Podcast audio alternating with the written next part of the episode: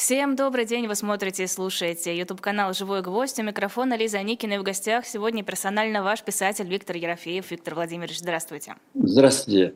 Здравствуйте, Лиза. Простите, пожалуйста, дорогие зрители и слушатели, что мы так задержались, решали технические проблемы, но сейчас, к счастью, у нас все наладилось, и у нас есть еще целых 45 минут эфира, чтобы поговорить на разные темы. Если у вас есть какие-то вопросы, вы можете их писать в чате, и, конечно, ставьте лайки, нам будет приятно. Давайте начнем с такого цикла. Вот сейчас у нас Новый год, 2024. Все делятся какими-то ожиданиями, все делятся какими-то прогнозами. Э, подвели уже давно итоги предыдущего года, но тем не менее, вот этот цикл обновления, э, вы его как-то ощущаете, вы чувствуете, что Новый год, он должен принести какие-то перемены, что нужно возлагать на него какие-то новые надежды или, напротив, ожидать чего-то плохого? Нет, ну, с надеждами, надо сказать, все не так просто. Э, в отличие, может быть, от, от, от, друга, от других стран и народов, у нас надежда умирает первой, и потом редко когда воскрешается.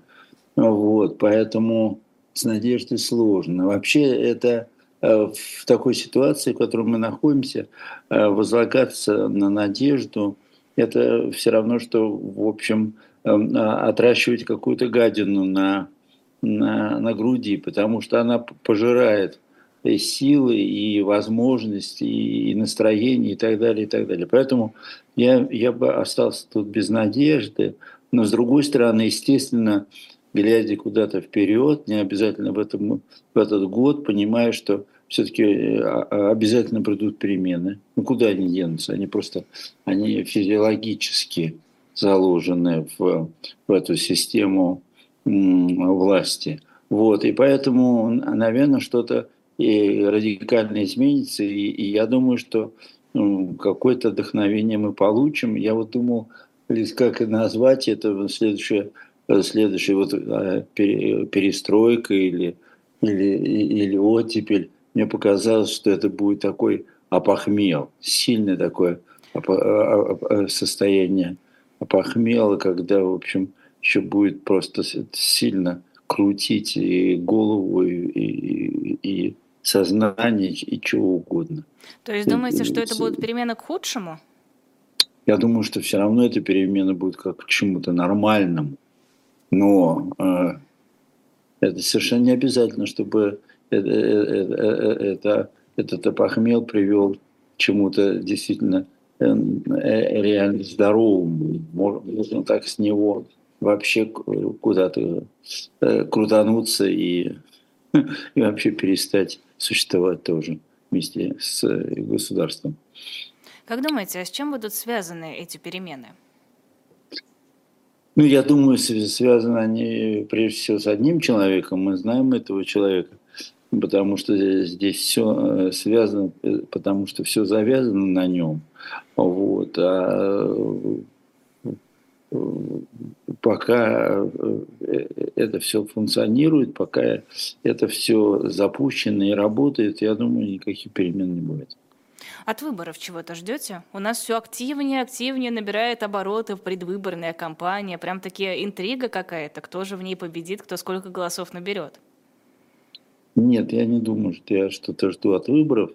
Но э, там просто какие-то прорезаются, что называется, параллельные истории. Вот Э, кто-то хочет самостоятельно выступить, кто-то хочет еще э, как-то о себе заявить. Но мне кажется, что э, это, это интересный и, может быть, даже положительный подход.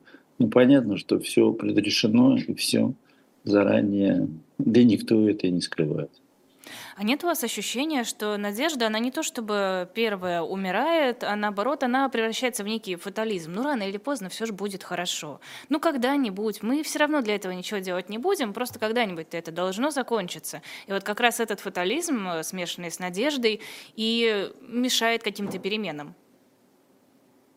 Ну, я бы не стал так э, где-то их сопоставлять, фатализм и и надежду, потому что фатализм, как правило, по крайней мере в, русском контексте, это что-то роковое и пугающее. Сказать, что фатализм, который нас приведет к лучшему будущему, это сложно, потому что, в общем, люди-то опытные пришли к власти, они же понимают, что э, если после Сталина был Хрущев, то не нужно никого э, вообще готовить как Хрущева. Или, по крайней мере, чтобы Хрущев вдруг сам появился. Да? Значит, они хотят, чтобы был такой же, как они. А какой же тогда получается, э, э, какое же получается изменение? Скорее получается фатализм именно в том смысле, что надежда э, снова грохнется. Нет, нет, я, я не думаю здесь, что фатализм и надежда работают между собой. Просто в какой-то момент может так случиться, что люди, устав от всех этих эм, перенапряжений, связанных с военным э, временем, связанных с, с каким-то потерей э, контактов с Европой, с Америкой и все прочее, просто найдут возможность э, каким-то образом все-таки заявить о себе. А эти, эти люди тоже присутствуют во власти. Вы имеете в виду людей, которые находятся у власти, обладают определенными средствами, или вы имеете в виду людей, которые ходят по улицам и э, свое недовольство обычно выражают где-нибудь на кухне? Нет, Лиз, я думаю, что те, те люди, которые за кремлевскими стенами сидят или, или на Старой площади, нет, те, которые ходят э, по улицам, а у них не хватит э, сил сопротивляться. У них были, были такие возможности – мы прекрасно с вами знаем в 2011-2012 году э, сопротивляться. Тогда еще это было возможно. И потом, когда уже вообще людям били палками по голове, э, уже в 19 20 и дальше годах, я думаю, что люди не выйдут и своего слова не скажут.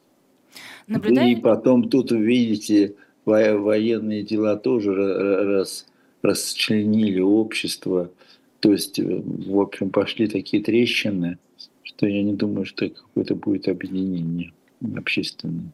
Мне кажется, Нет. это уже даже не трещины, а полноценный раскол. Общество разделилось очень категорически на тех, кто да. за, тех, кто против, и тех, кто абсолютно посередине не интересуется ничем. Точно, и болото есть, да. Ну и потом просто мы еще вот употребляем слово общество в каком-то таком абстрактном смысле, но давайте согласимся, что и общества-то нету. Есть просто население, есть э, определенное количество людей, которые э, адекватно мыслят, а есть люди, которые просто э, тоже присутствуют, и их миллионы, которые, чья адекватность можно, в общем, поставить эту адеквацию под сомнение, там, не знаю, бомжи, какие-то криминальные элементы, наконец там просто э, люди, которые находятся под сильным влиянием э, власти, как там армия, или пенсионеры под э, финансовым влиянием, ну и так далее, и так далее. Поэтому, в общем, эти луковые цифры возникают, когда вот половина там против или половина за, а на самом деле я думаю, что где-то вот так э, адекватно мыслить где-то 15-20%. А все остальное там население мыслит какими-то конспирологическими э, теориями. А у вас есть представление, как это нужно будет э, и можно будет залечивать и исправлять? Ну, похмелье, значит, соленый огурец и, и квашеная капуста ну что такое. Ну, в общем, надо найти только применение, это политическое. Конечно, ну, в общем, не, не, не первый раз в России такое случается. Действительно, каким-то образом, э, каким-то образом проходит это похмелье, но потом вы видите, что происходит. Потом опять накрывается следующая волна э, такого монополизма власти, самодержавия и так далее. Мы не, не с этой карусели никак не соскочим пока. Э, следите за тем, как ведет себя сейчас Владимир Путин в преддверии 17 марта. Ну, э, надо сказать, что он такой живчик вообще. Он значит, в Чукотке сказал, я взрослый человек, мне даже понравилось это взрослое такое кокетство. Я взрослый человек, два, два часа занимается спортом, плавает, и спортивный зал, ну просто образец для спортивного сообщества России. Ну и вообще кумир, наверное. Но нет, если серьезно, я имею в виду то, что он говорит. А я серьезно, абсолютно, конечно. Но у него же не только на здоровый образ жизни упор сейчас идет. Мы наблюдаем, что он там ездит, что он разговаривает не в рамках предвыборной кампании, просто как исполняющий обязанности свои непосредственные президентские. Но тем не менее, вот на что следует обратить, на ваш взгляд, внимание среди того, что он говорит? Я думаю, что слова разведчика, они Э, мало чего стоит, просто потому что такая профессия. И э, разведчик, насколько я себе представляю по жизни, это тот самый человек, который своими словами должен гипнотизировать, а не выразить какое-то представление о правде или истине. Но может быть и правда, если она субъективна и связана с каким-то его настроением, может быть, да, но уж точно не истина. Поэтому я бы не стал рассуждать о его словах, Просто потому что ну, такая профессия. А кому-то будут отвешены комплименты, кому, кого-то кого-то обнимут и поцелуют, а потом на следующий день могут отослать куда подальше.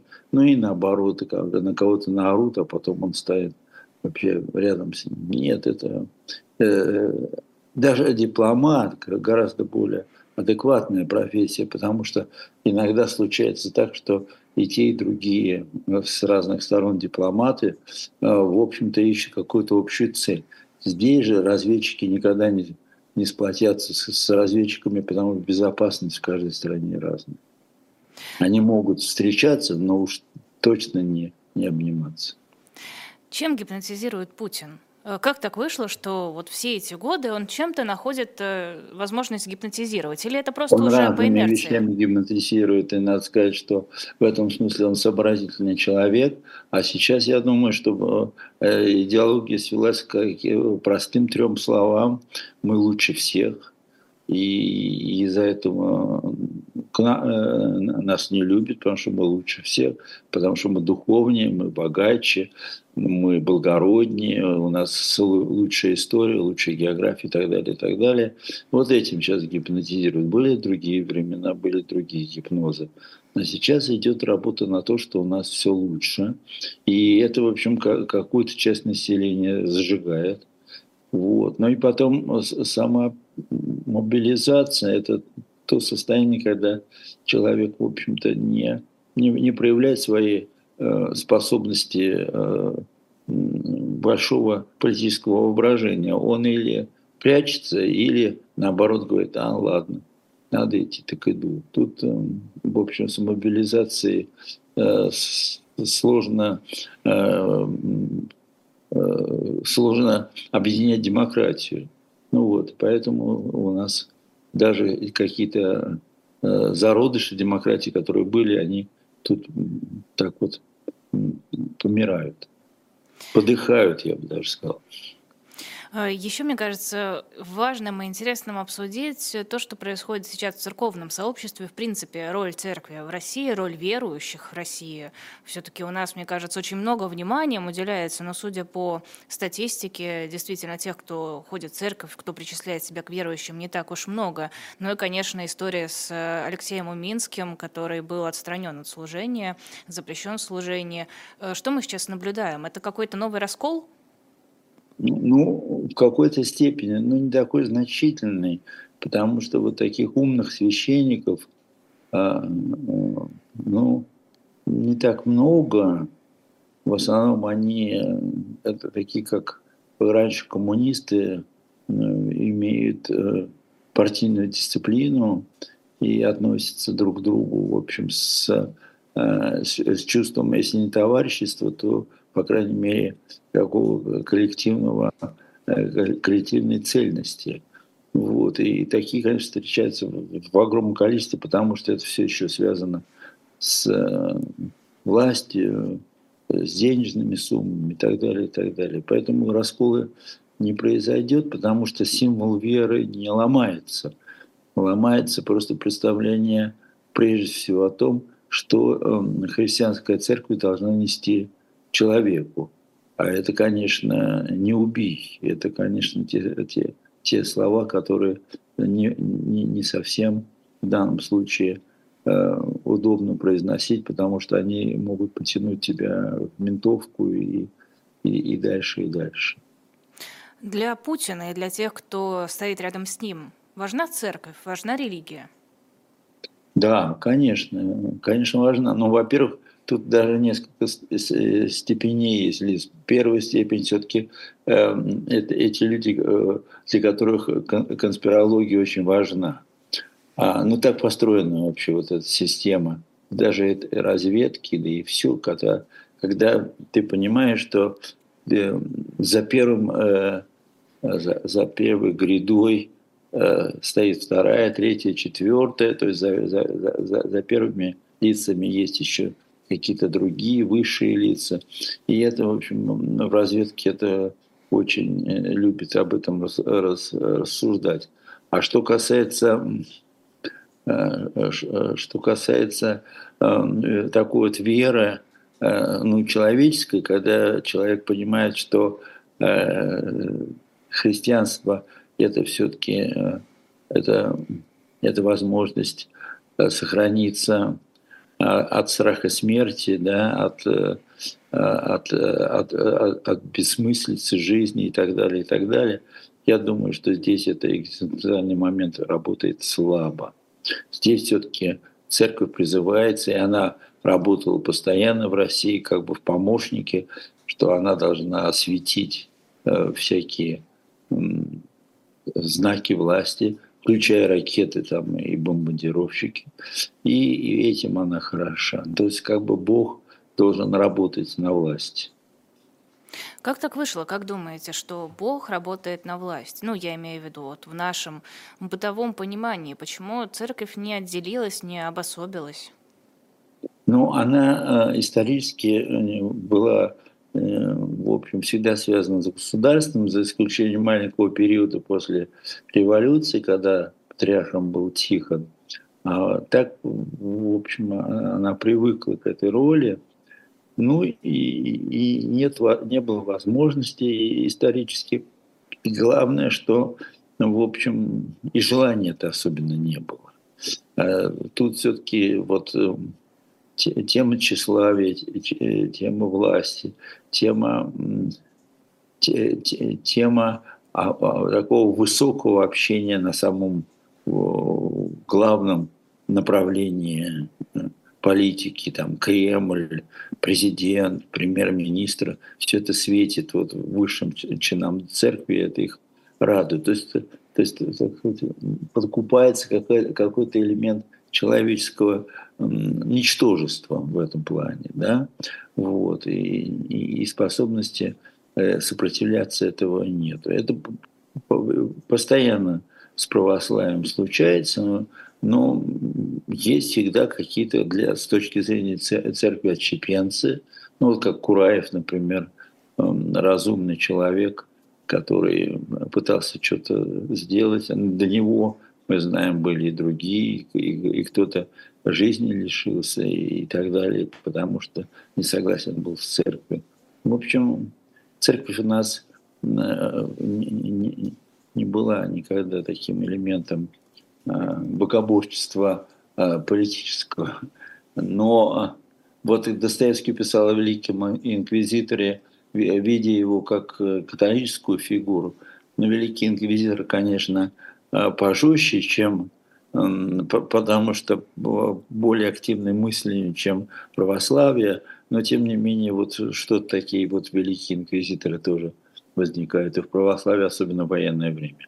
Потому что, конечно, поддерживать, поддерживать убийство, поддерживать, э, э, поддерживать совершенно вещи, которые просто к христианству не имеют никакого отношения, мне кажется, это противоречие в себе с точки зрения Э, религии. Помимо церкви, помимо каких-то религиозных и конспирологических идей, что является э, центром мировосприятия, на ваш взгляд, конечно же, для тех, кто сейчас у власти? Главные ценности, главные объекты поклонения, наверное. Это хороший вопрос. Между прочим, редко его задают.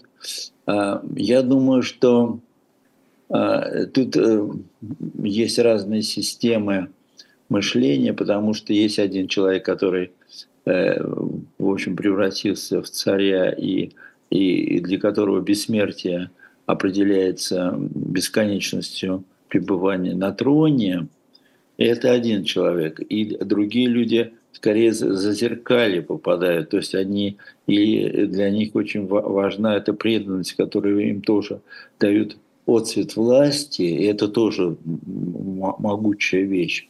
Э, российское э, отражение власти – это сильный инструмент эм, и для тщеславия, и для честолюбия, и для, для того, чтобы человек э, понимал, что он зря жизнь не проживает.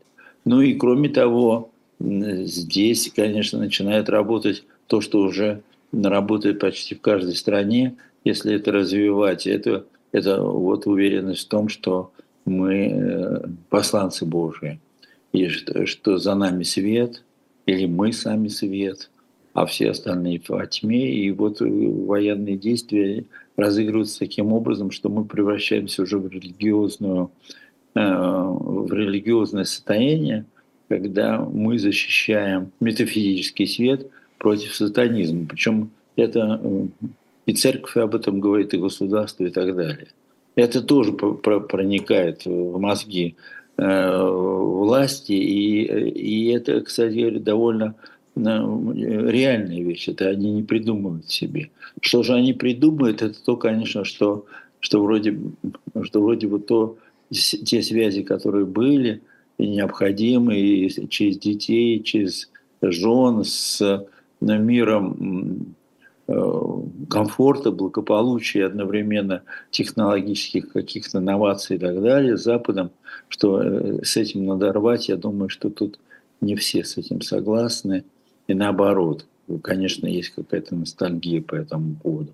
Но главное, вы, вы понимаете, вот даже те люди, которые достаточно далеко отстают от власти, а, а, просто по, потому что бегут медленнее, все равно они бегут э, за властью, и мы можем найти это среди журналистов даже достаточно независимых, когда просто э, фасцинация такое, а, восхищение силой власти превалирует над всем. И я знаю такие примеры по жизни. Как думаете, вот отсутствие видимых успехов в борьбе с сатанизмом, этим, с этим проклятым злом, никак не влияет на сознание просветленных, э, осознающих свою э, миссию в борьбе с мировым злом? А, ну, наверное, влияет. Но тут мы не, у нас просто нет того, такого термометра, Э, такого градусника, когда можно измерить температуру, э, температуру влияния. Я думаю, тут э, у каждого есть индивидуальный подход. Есть люди, которые действительно были заражены с точки зрения сегодняшней морали, западничеством и, и культуры западничества. С другой стороны, мы, русская культура, она очень европейская культура. Пушкин нас сделал, все, сделал европейцами просто по складу мышления. И потом дальнейшая русская литература, даже если она отказывалась от западничества, она все равно работала с запад, западническими категориями мысли. Поэтому получается так, что э, люди мыслят, ну, те, которые умеют мыслить на, на на каком-то понятийном языке Запад, отрицая Запад. Такой э, жесткий парадокс, который, я думаю, в общем, приводит тоже к какому-то помешательству. Это особое мнение писателя Виктора Ерофеева. Мы сделаем короткий перерыв на рекламу. Я сейчас расскажу, что у нас есть на shop.diletant.media, а есть там у нас замечательная книжка Алексея Кузнецова, нашего дорогого коллеги. Книга называется «Храм Фемиды. Знаменитые судебные процессы прошлого». Снова в продажу она поступила, потому что предыдущую партию вы очень быстро раскупили. Если вы вдруг не можете вспомнить, кто такой Алексей Кузнецов, это наш ведущий, это автор-дилетант, автор и редактор журнала «Дилетант», он в этой книге на примере 30 знаменитых судебных процессов показывает, как человечество веками ищет правду с помощью правосудия. Ну и его эфиры вы можете слушать на канале «Дилетант». И к нам в утренний разворот, кстати, он приходил в в воскресенье. В воскресенье мы с ним говорили о том, как развивались отношения церкви и российского государства на протяжении э, всей истории. В общем, всегда рада Алексею Валерьевичу в эфирах. И, конечно, книжку очень всем рекомендую. К тому же, если вы что-то покупаете на shop.diletant.media, вы нас поддерживаете, вы позволяете нам и дальше работать. Без вас мы бы этого делать не смогли. Напоминаю, еще можете нам пожертвовать какую-то сумму по QR-кодам или по ссылкам под видео. Это будет уже не за книжки, не за журналы, а чисто на нашу дальнейшую работу. Продолжаем эфир. Писатель Виктор Ерофеев на YouTube-канале «Живой гвоздь». Скажите, пожалуйста, вот выходить на сцену в одном носке – это пропаганда ЛГБТ, как думаете? Ну, смотря на какую сцену. Ну, ну концертная есть, сцена. Не, я говорю, есть сцены, которые связаны с, э, с, с этой мифологией.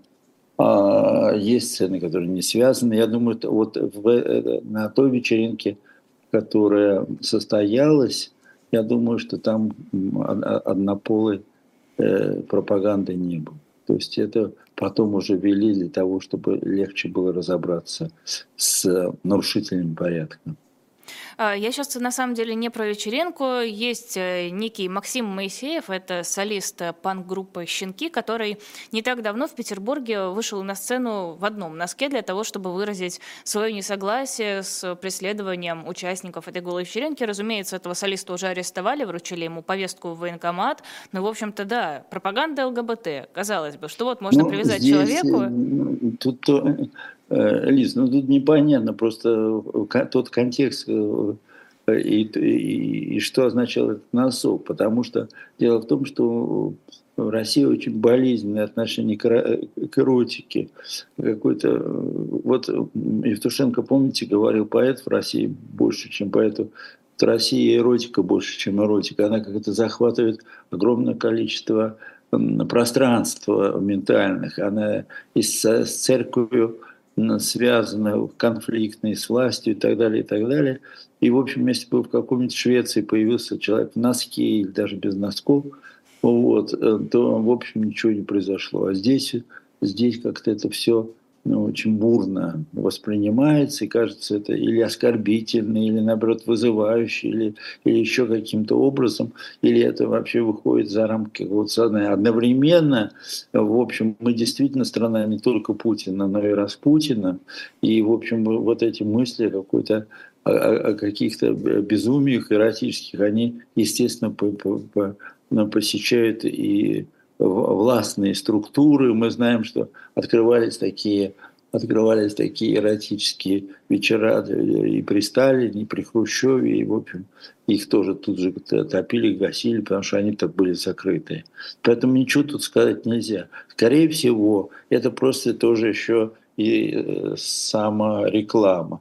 Но я не знаю этого человека, может быть, у него были самые лучшие э, соображения. Может, он хотел сделать рекламу этих носков. Кто знает этого носка. Не, ну ладно, то он, господи, ну вышел музыкант в носке, ну упал у него носок в процессе пения, ну они-то чего прицепились? Я имею в виду правоохранительные органы, те, кто стоит над этими органами. Зачем ему вот этот вот музыкант с носком? Ну вышел и вышел. Ну эротика нет, нет, и эротика. Дело, дело, дело в том, что если бы он вышел да, без всякой этой вечеринки, да, перед ним, то, наверное, как-то э, я, ему меньше бы об этом говорили.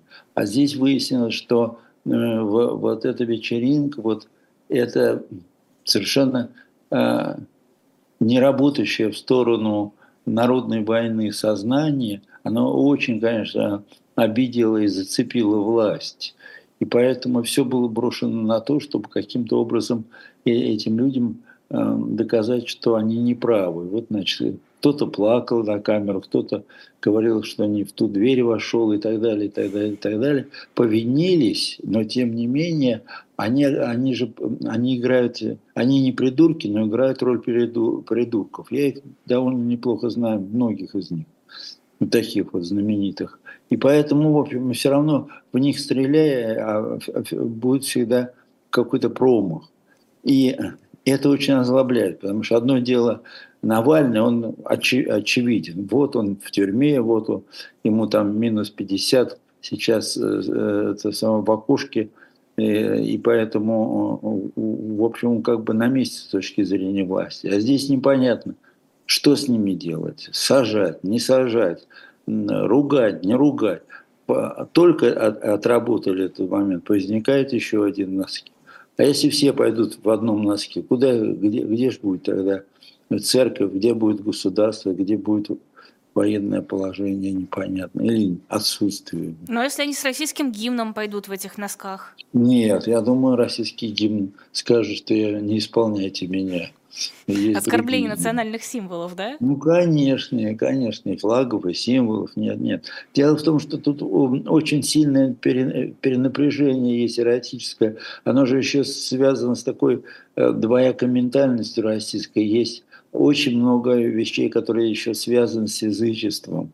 Вот то, что совсем недавно, где-то век назад, еще было, э, э, было такое, что удивляло европейцев по, по, по, по своей смелости, что ли, эротической. А с другой стороны, вот эти каменные лица э, священников, когда речь заходит про эротику. Нет, нет, я, я думаю, что здесь момент очень болезненный именно потому, что получается двоевластие есть власть Кремля, а есть власть эротики в, в русском человеке. И здесь хотелось бы подровнять это одно отстричь, а другого добавить. То есть эротику долой. Ну и вообще в каждой диктатуре, даже не обязательно российской, всегда происходит столкновение с эротикой. Нет эротических диктатур в мире. Вот. А, а у нас тем более. У нас э, страшно болезненное состояние эротического мышления. Страшно болезнь. Причем оно, оно с разных сторон. И те, которые э, любят это, и те, которые не любят, и те, которые, в общем, разврат, условно, вот слово разврат русское, страшное слово, разврат. Вот. И те, которые вообще наоборот э, не, не занимаются эротикой. Все это каким-то образом воспалено.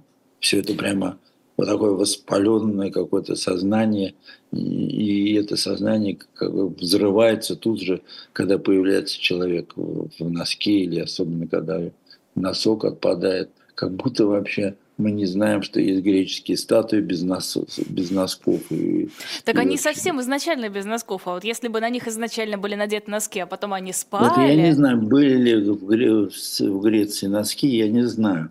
Но что касается, в общем, того, что к телу относились э, совершенно по-другому, это точно и гораздо более разумно или даже, я бы сказал, мудро отношении. Кстати, как э, и вообще проявлением разных склонностей людей к, к любви. А вот здесь это все, это идет вот соревнование за монополию. Вот э, если, если ты э, любишь царя, то, в общем, эротика тебе не нужна. Но это, это же какая-то бессмысленная борьба. Эротика была, есть и будет, она переживет всех царей. Зачем э, пытаться хлестать море? А, ну, конечно, и вот даже судя по э, режимам самым, самым жестким 20 века, конечно, была и будет. И мы знаем, что и в окружении Сталина была эта эротика, и, и это члены политбюро неслись в Большой театр э, рассматривать э, балерин. И все, все, все, все было. Причем самые такие невинные, как, казалось бы, Калинин, там сходили по этому поводу, или Киров – говорят, вот такие бабники были. Не знаю, тут я не берусь э, э, поклясться, что это правда, потому что много и наговоров есть, но представить себе это можно, возможно. Понимаете, и здесь э, ясно, что эротику никуда не, вы, не выгонишь. Но так вот, поэтому, если ее не выгонишь, то ее надо сократить. Ее надо сократить настолько, чтобы она не мешала любить царя, не мешала э, любить Отечество, не мешала. Она как бы э, разлагает сознание, потому что находится какой-то другой центр интереса, серьезного, такого жизненного. Я бы сказал даже интереса именно страсти. Вот эротика в любом случае это страсть. А я не очень понимаю, почему бы не совместить? Неужели нет политтехнологов, которые расскажут, как э, можно эротикой восславлять э, царя и государство? Да, наверное, можно все сделать при населении, которое, в общем, не, политически не особенно э, здравомыслящее.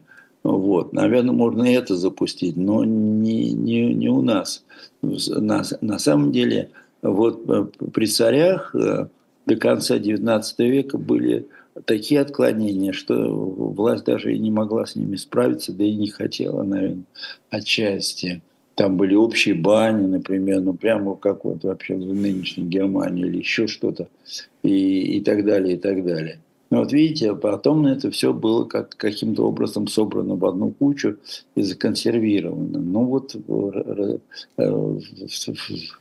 в конце 50-х, 60-е годы это все взорвалось в 20 веке. Опять все покатилось по наклонной плоскости, если говорить с точки зрения власти. Вот, поэтому я думаю, что ну, нужен быть, если политтехнолог владеет искусством э, Фрейда или Юнга, ну, может быть. А так обычный политтехнолог, он пусть выборами занимается. Да что ими заниматься-то? Там же сплошное бездействие. Ну как? Надо же проявить э, себя для того, чтобы получить очередной или орден, или благодарность, или что там еще мы получаем. А, Еще из интересного тут Нарышкин сказал, который глава СВР, что Вашингтон собирается создать в России, угадайте что, пятую колонну. И, казалось бы, из кого? Из тех, кто ездил в США по программам обмена. Вот всякие студенты по программам обмена ездили, теперь они вернутся и будут под указку Вашингтона творить зло на родине. Вот что это? Ну это же такой бред, такой абсурд. Зачем они это вслух произносят? Ну, Лиз, ну это же маленький абсурд среди э, огромного абсурда, в котором мы существуем. Вообще есть рядом Украина, это абсолютно братский народ. У нас половина начальников ходит с украинскими фамилиями. И одновременно это, это каждый, каждый, каждый день и людей убивают. И это же все, это все страшно.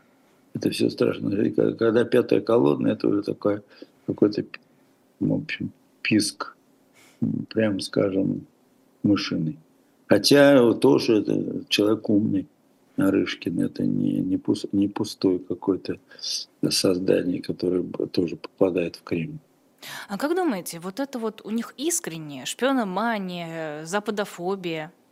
Вот вы знаете, когда вы задаете искренне, то тогда надо задать себе вопрос, что такое человек.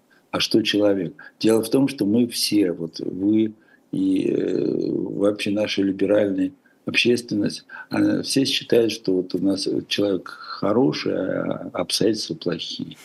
И вот поэтому, поэтому, значит, надо исправлять обстоятельства. Но не, не, не лучше ли подумать, что человек у нас несовершенный, потому что он и создает эти обстоятельства.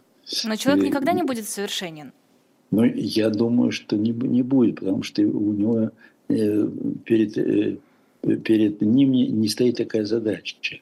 Она стоит э, чисто только теоретически, что вот, конечно, там строитель коммунизма совершенно, но никогда этого не получилось.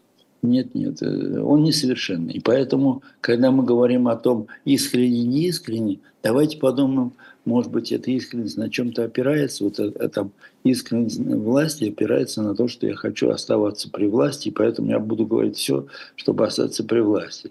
А есть, например, те люди, которые вдруг говорят, нет, уже достаточно, это все ерунда, это не искренне или еще как-то. Значит, видите, такой, такая мешанина происходит э, в, человечестве. И меньший процент э, более адекватный процент, конечно, понимает, что это не искренне. Но с другой стороны, когда эти искренние э, либеральные люди начинают думать, что вообще вот сделаем честные выборы, у нас будет э, замечательная страна, прекрасная Россия, то тоже можно сказать, что это не очень адекватно, потому что какие выборы честные? Кто это будет голосовать? За кого? Это непонятно совершенно. Это тоже вопрос, который требует э, серьезного э, размышления. честные выборы, или как их ни назови, они все-таки должны э, выполняться политически грамотными людьми, политически, политически анализирующими людьми. Где у нас такие люди? Я, я таких людей мало знаю. Поясните, что вы имеете в виду под выборами, которые должны выполняться политически грамотными людьми? Ну вот смотрите, если, например, мы с вами идем на выборы, вы от одной партии, я от другой. И вот, значит, мы, э, у нас разные программы, и слушатели, и выборщики сидят и слушают вас и меня, то они должны иметь какое-то политическое чутье, они должны э, иметь свои политические идеалы, они должны иметь э, политический а, аналитический центр в себе, в голове, для того, чтобы понять, или Лиза Аникина э, выиграет эти выборы у них в голове, или я. Понимаете? А когда просто приходит человек, и ему говорят, вот за это голосуй, потому что это так, а это не так, ну так, естественно, эти, эти, эти выборы, даже если они звучат э, как честно, они, это не все не работает. Это просто-напросто уже вот э, та самая пропаганда э, или вот эти политтехнологии, о которых мы тоже с вами говорим. Нет, ну подождите. А как тогда да. учить людей этой политической грамотности, если не на опыте, если не на выборе? С детства. Ну, а... с детства надо. ну хорошо, но у нас уже нет э, людей, которые с детства приучены политической грамотности. Ну, вот, Что значит, теперь поэтому, надгромный по, памятник поставить? По, поэтому, естественно, если у нас таких людей нет, надо понимать, что тогда со страной делать, а не просто приглашать их к честным выборам непонятно кого и непонятно кем выбранных. То есть получается, что в какой-то момент, э, ну, например, появляется Горбачев. Кем он был выбран? Ну, кем? Э, Громыко и, и, и там Андропов, например. Ну, ясно совершенно, что не демократами. Но он вдруг сделал. Не народ же его выбирал в какой-то момент, да, вот, когда он пришел к власти, ну и так далее. Но ведь и Горбачев не имел возможности вырастить поколение, которое бы знало, что такое честные выборы и было бы да, политически дело, грамотным. Вот, правильно. Но дело в том, что есть в каждом поколении есть люди, которые конформисты, и люди, которые ну, работают на власти, а с другой стороны есть Шаламов или Солженицын или Сахаров, да, их никто никто не учил, но почему-то у них такие светлые мозги, мозги появляются. Ну, а когда появляются эти мозги, то они учатся, тренируются, иногда ошибаются до конца жизни, но тем я со многими согласен, э, что говорил и что писал Солженицын, но тем не менее архипелаг ГУЛАГ он сделал, он написал великую книгу. Ну и так далее, понимаете? То есть мы тут попадаем в ловушку. Даже во Франции, которая вообще политически очень здравомыслящая страна, 40, там сколько, 4% голосуют за, за националистическую э, жесткую концепцию Марины Ле Пен. То есть, в общем, тут, прямо скажем, не самая лучшая ситуация в мире. Две минуты у нас есть. Э, я да. не очень понимаю. То есть вы предлагаете сначала вырастить поколение, которое будет откуда-то политически нет, нет, грамотным? Нет, нет, нет. Вот тут точно вы не понимаете. Я не предлагаю, не это, потому что растить поколение это, это невозможно. Дело в том, что приходит человек, вот как э, тот же Горбачев, который пытается делать реформы сверху. Да, у него в конечном счете не все получилось, но что-то было сделано. Наверное, если бы было построено по-другому, то тут бы было, было бы, была бы возможность как раз развернуть страну в эту сторону, и тогда бы просто эти люди, о которых мы сейчас говорим, они бы не учились, они просто попали в эту ситуацию, когда им надо было э, э, думать и выбирать и так далее. Вот. Так что мы не будем еще строить еще одну утопию, что возьмем лейкой польем население, и оно вырастет. Нет, нет. То есть я хочу сказать, что все равно какой-то Петр Первый, который будет прить бороды, э, должен появиться, но желательно без эксцессов. Мне так кажется, если мы хотим, чтобы в России в конечном счете заиграла демократия. Виктор Владимирович, спасибо вам огромное. Э, это спасибо был писатель за вопросы. Виктор Ерофеев в эфире YouTube канала «Живой гвоздь». Поставьте лайки, подпишитесь на наш YouTube канал, если все еще не подписались. И если есть такая возможность, поддержите нас либо э, пожертвованиями, донатами, подпиской, либо зайдя на shop.diletant.media, там можно выбрать что-то интересное для себя, для друзей, для близких, там, в подарок или просто на книжную полку. Можно футболки выбрать э, с нашими, с нашими дизайнами. И таким образом образом нас э, поддержать. Будем вам за это очень признательны. Далеко не уходите. Сразу после этого эфира будет программа «Настоящий полковник» с Александром Минкиным. Так что я стою с вами еще на час. Готовьтесь говорить о литературе. И спасибо всем большое. Всего доброго.